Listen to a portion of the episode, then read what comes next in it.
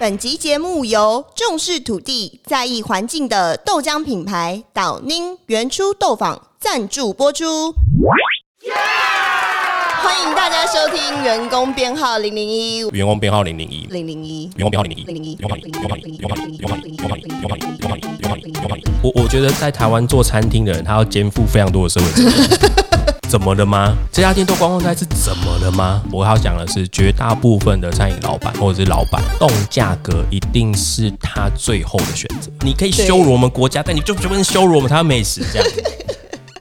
我是石大千，我是 Terry，我们在双周三的下午四点会准时上线。嗯，讲一些饮食、一些创业、一些生活相关的体验。Terry，我们今天要讲一个你期待已久的题目，但是我们这一集上刊之后，应该这个风波也过一阵子了。对对对，我们都是比较习惯，就是等先看风向，再决定我们要讲。对，我们今天要讨论的就是阿唐咸粥的鱼肚咸粥一碗两百六十块的这个这个小新闻，这样子。对对，呃应该算不算小新闻吧？有一阵子抢占媒体版面超大的，好像没有没有大家都在吃咸粥。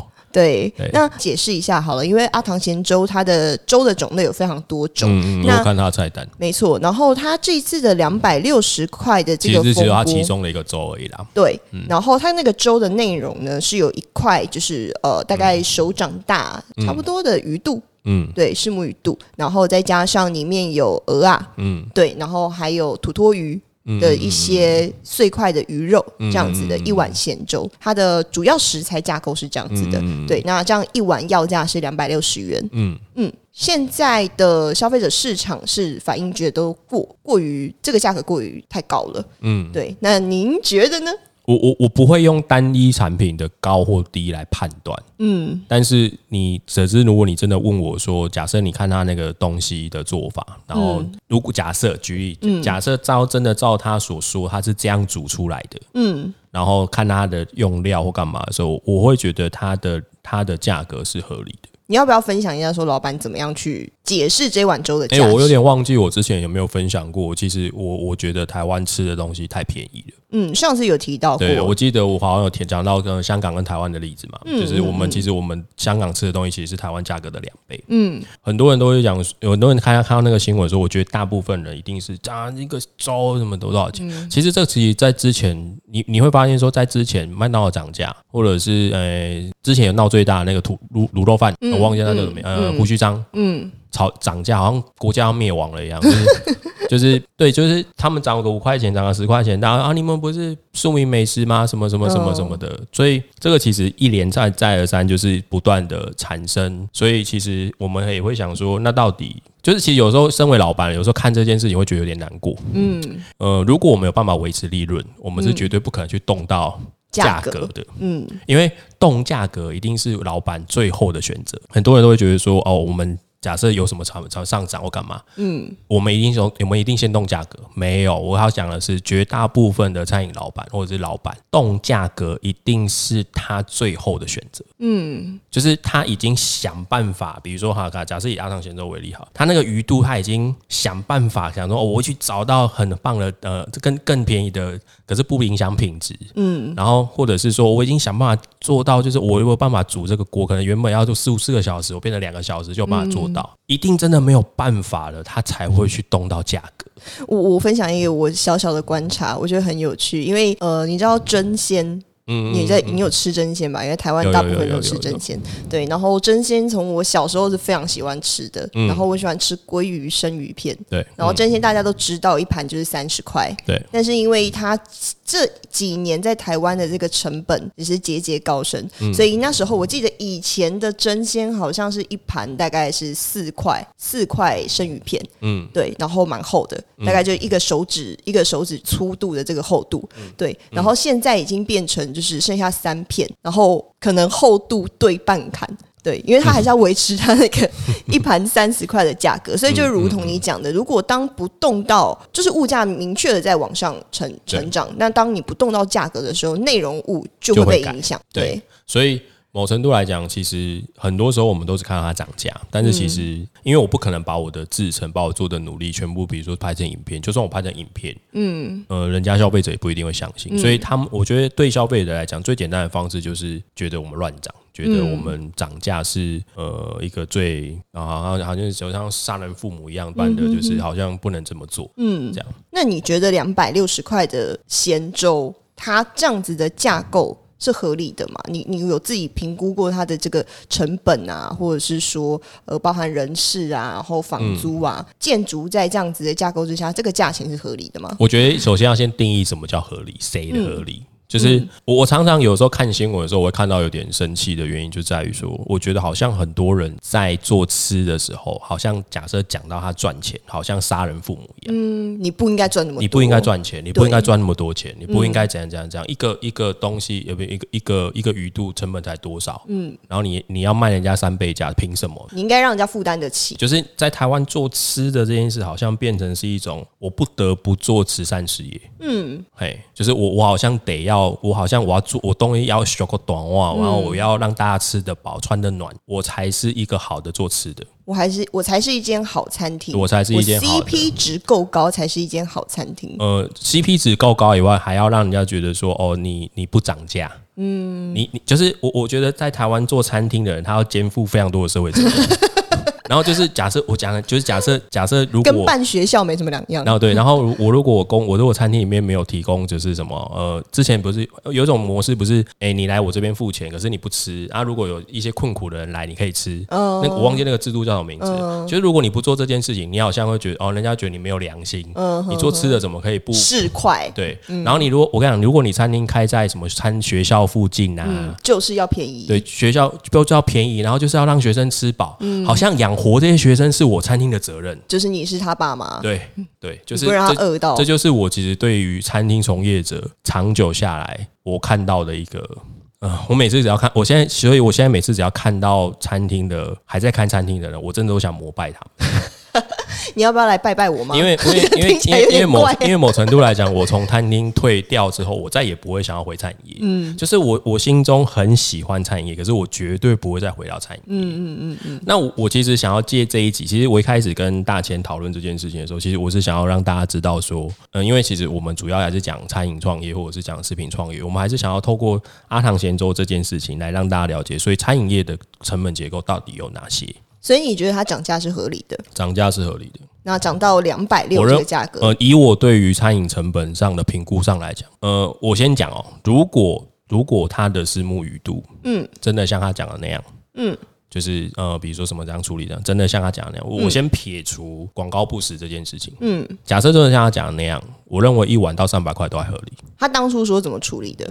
呃，他刚才说八次嘛。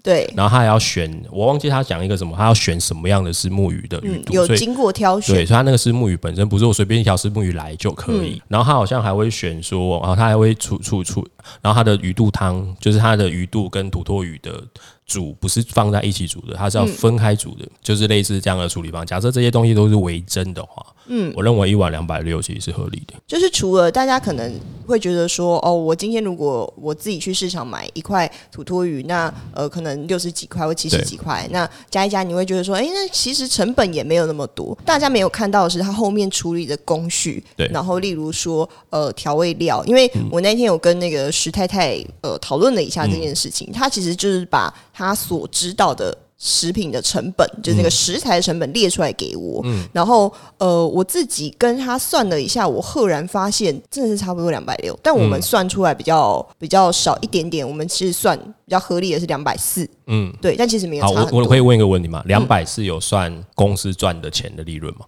呃，有你们抓几成？应该是说，我说的利，我说的利润不是指，我说的利润不是指说，哦，比如说，假设我的成本是一百六，哦，我的成本总共算下来是一百六，然后我卖它两百四，我赚八十，我不是在讲这件事哦。嗯，你在讲净利嘛，对不对？对，我在，我觉得你可以先跟我讲你们的算法。OK，我觉得台湾很多中小企业的餐饮业，他们对于成本的概念不会这么的精细。嗯嗯，那。呃，我以例如说好了，对我只想知道怎么算。我可能就是跟他讨论说，那就是食材的成本。如果是裸食材，就是都没有加工过，你要从头到尾自己加工的话，那食材成本乘以三倍是你的卖价。对，那中间包含了你食材处理的成本，然后还有就是呃你的调味料，因为其实现在说真的，有在煮饭的人都知道，调味料、油、瓦斯其实是非常贵的，一直在涨价，然后还包含了就是他的房租，嗯嗯，房租这也是成本。那你当然不能跟跟其他人讲说，哦，那个人是他们祖传的房子啊，看这个东西就是他他祖传的房子，他省下来，他本来就可以有这个获利空间。所以食材成本是三十三趴嘛？对，乘以三趴，就是我们算出来的话是两百四。嗯嗯，对。那如果我换一个角度来讲，就是呃，其实很多餐厅里面会用，所以其实我我可以这样理解，就是其实大概是从呃你们认为成食材成本是八十块，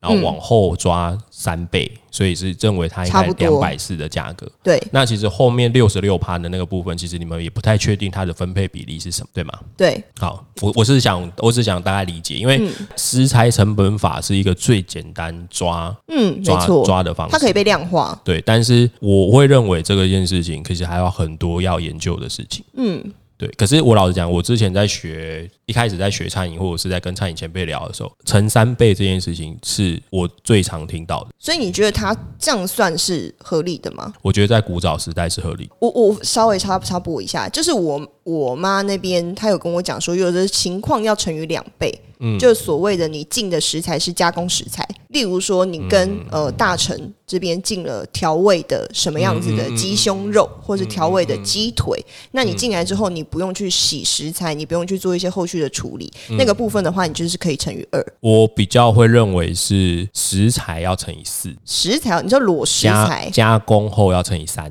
你才有真的有可能有利润。你的架构是什么？一喝就知道的高品质豆浆，浓醇好喝不卡渣，全联跟官网都买得到哦。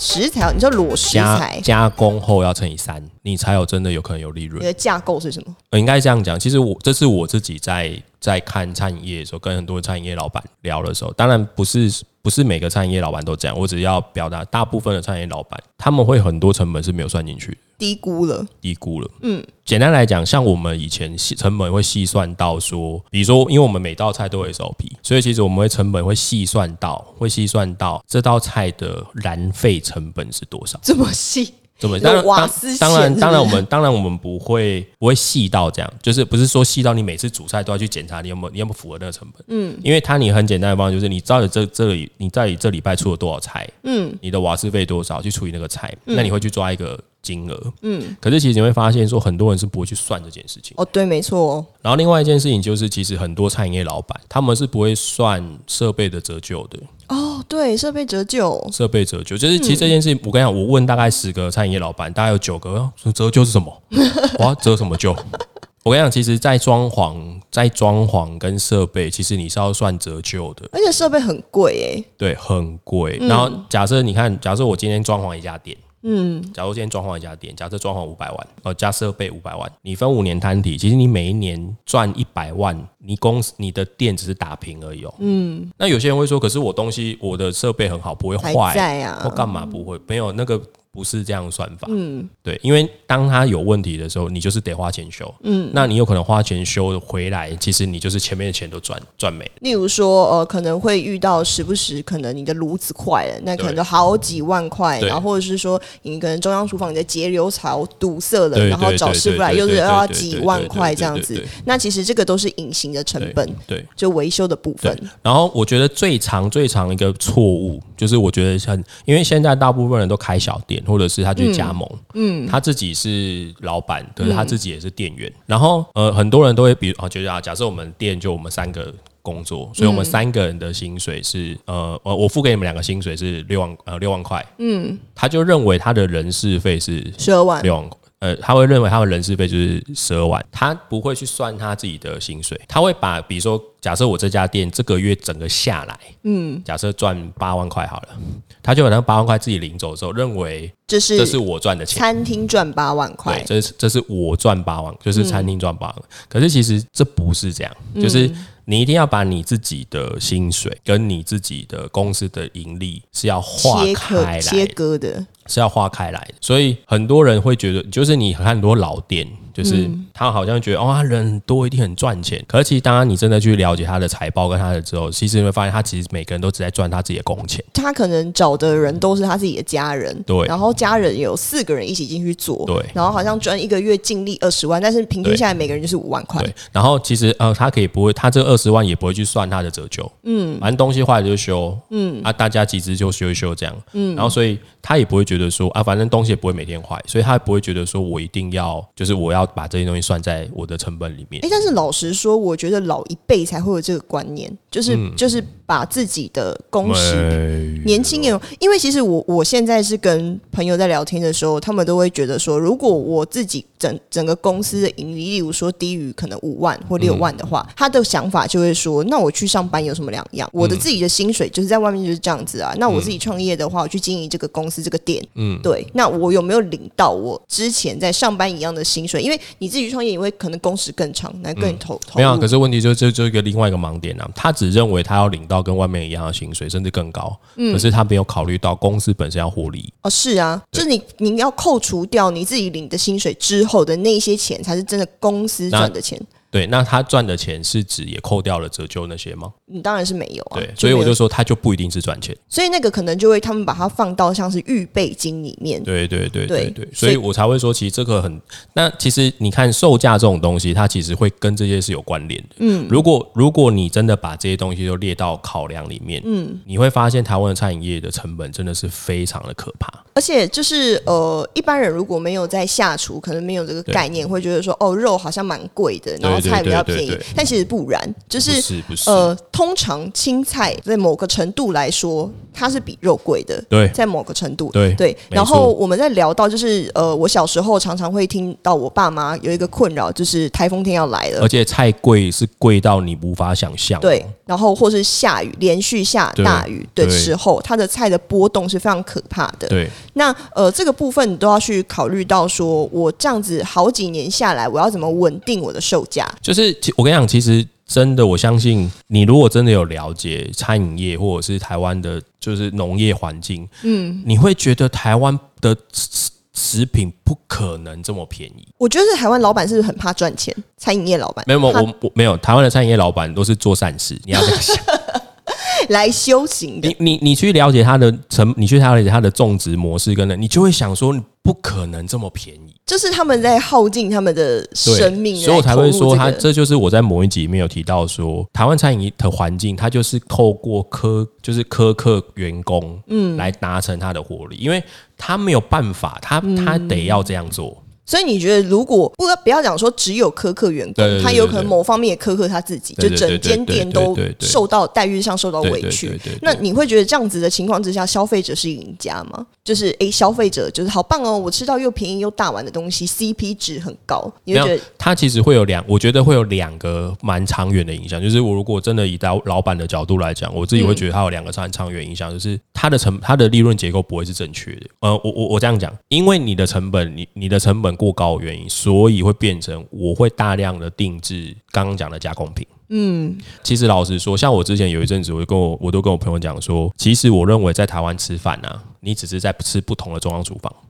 你其实没有，你其实每间店每间店的差别其实没有那么大。嗯，那好，那你说这些餐厅，它真的它为什么要做这件事？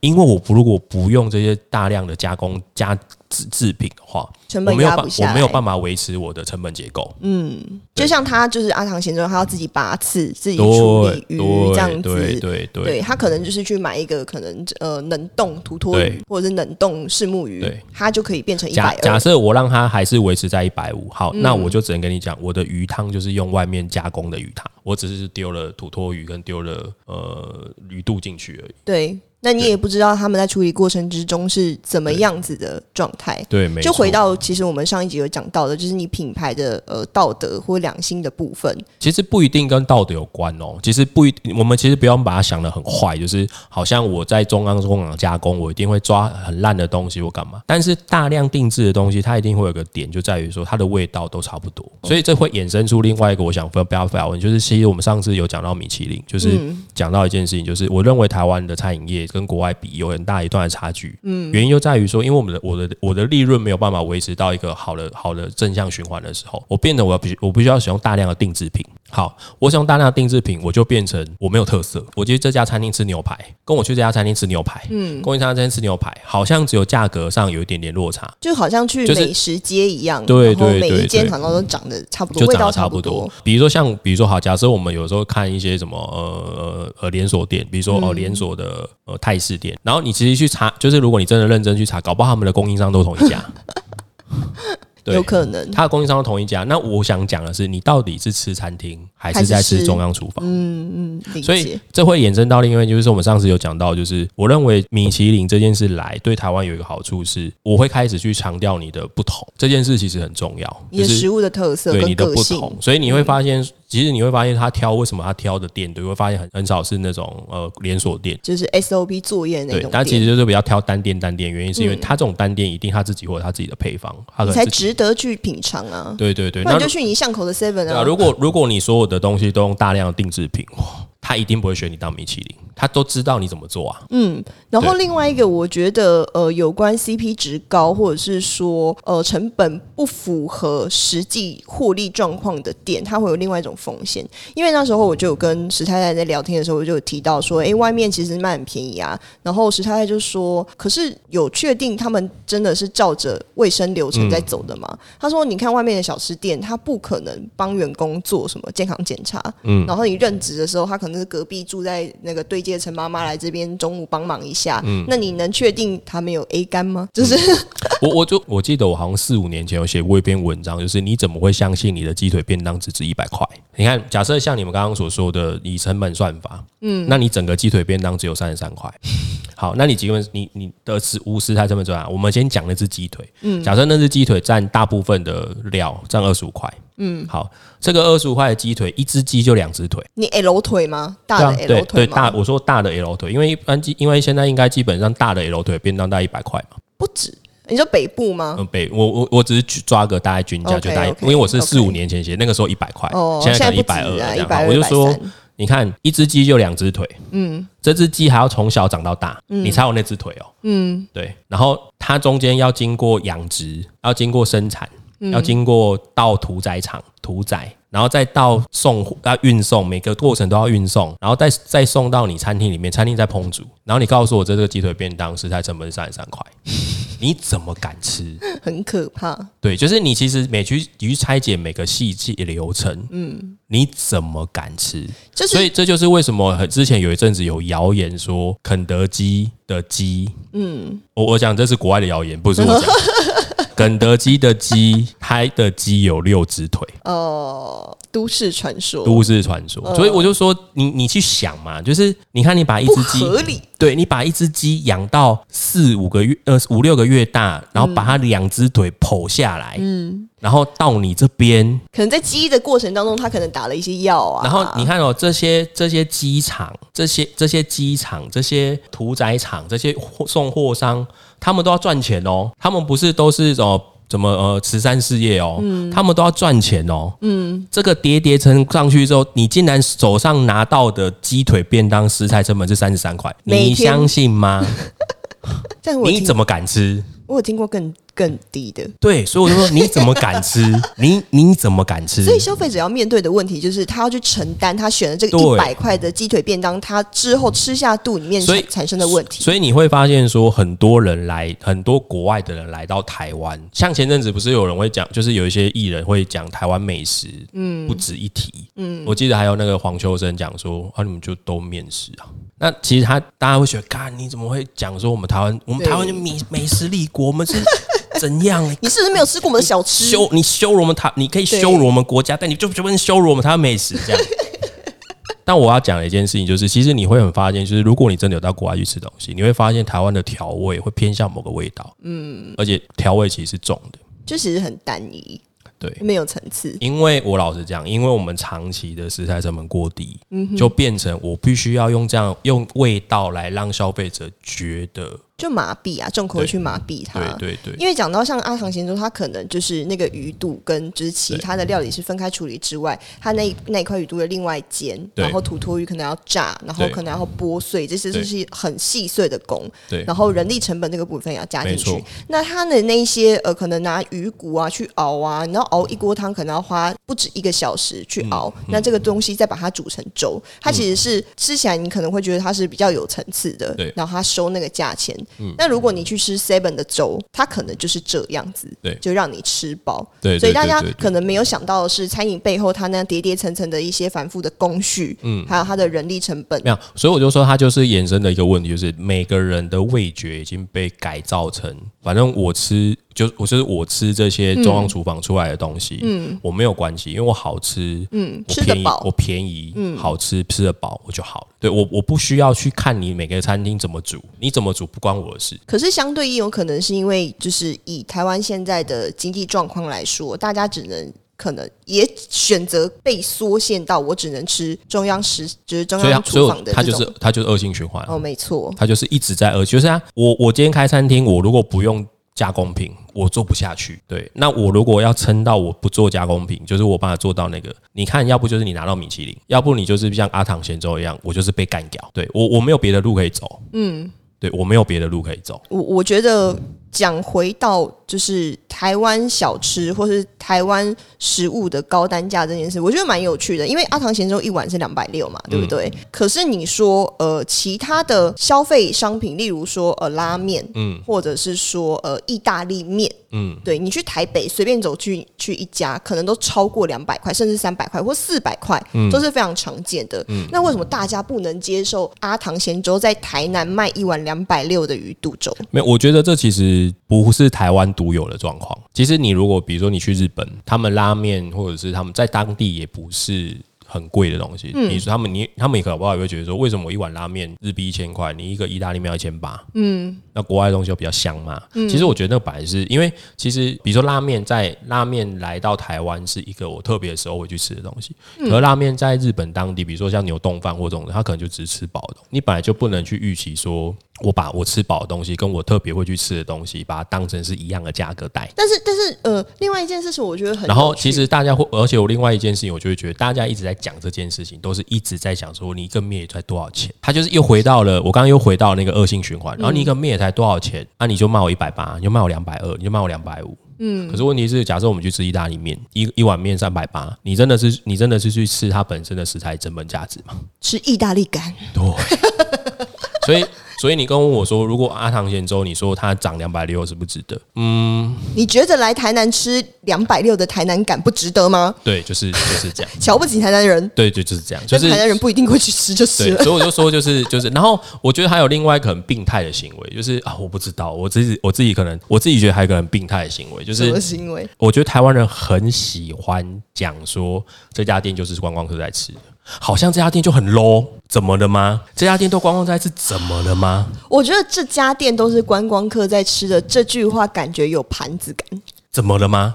什么意思？怎么了吗？他就是你这句话是什么？他就是情绪是什么？他就是认真缴税啊！我把我把我的真他阿唐我把我没有缴税，没有，那个是另外一件事，那个另外那个是另外一家这个我们不在这里讨论对，论。这这是另外一件事这。不对的，就是如果我办法做到我这家店很多观光客会来吃，嗯，怎么了吗？也是很令人骄傲的。对啊，我就然后我有认真缴税，然后我把我生意做得很好，我可以把我可以给我员工薪水，嗯，怎么了吗？我觉得应该应该是，然后好像好像变成是你去吃这种店就是盘子，什么了吗？盘你个头，盘什么？应该是说，如果观光客会去吃的，它代另外一个意义代表是他会排队，但是观光客会呃，可能他久久来一次这边，他会愿意排队。可是在地人，我每天都想要吃的东西，我不可能花个一个小时去排一碗粥，所以我觉得他可能另外一方面代表这件事情，就是在地人不太会去花那么多时间去买一个他的午餐。没有，我觉得他台我觉得台湾人在讲这件事情的时候，他不是他是负面的嘛？他是觉得说，哦，去吃这种观光客的店，他就是什么吃气氛呐、哦吃排场啦、呃，傻子才去排队啦。啊，认成我就现在巷口一百二一碗一一碗一百二，好，那你就去你家巷口吃，又没人逼你吃。哎、可是我我我我之前有看到，可能台北有一种就是海鲜粥，然后它卖的很，但是它因为它的用料很浮夸，例如说他说他放了干贝，放了就是。蛋菜，然后什么九孔之类，然后放了大虾，然后就是弄得很 fancy，然后整碗就是很好看，嗯，然后很适合拍 IG。啊，就拍 IG 啊。对，那他就是那一碗，我记得也不便宜啊，好像两三百块。嗯，可是我没有看过人家在卖骂那间店，就是他把他把这个价值视觉化。嗯。的时候，大家会觉得说：“哦，你这个有两只虾，这个就是大家民众可以很用真。”所以我说又回到了食材成本，就是大家就是觉得说。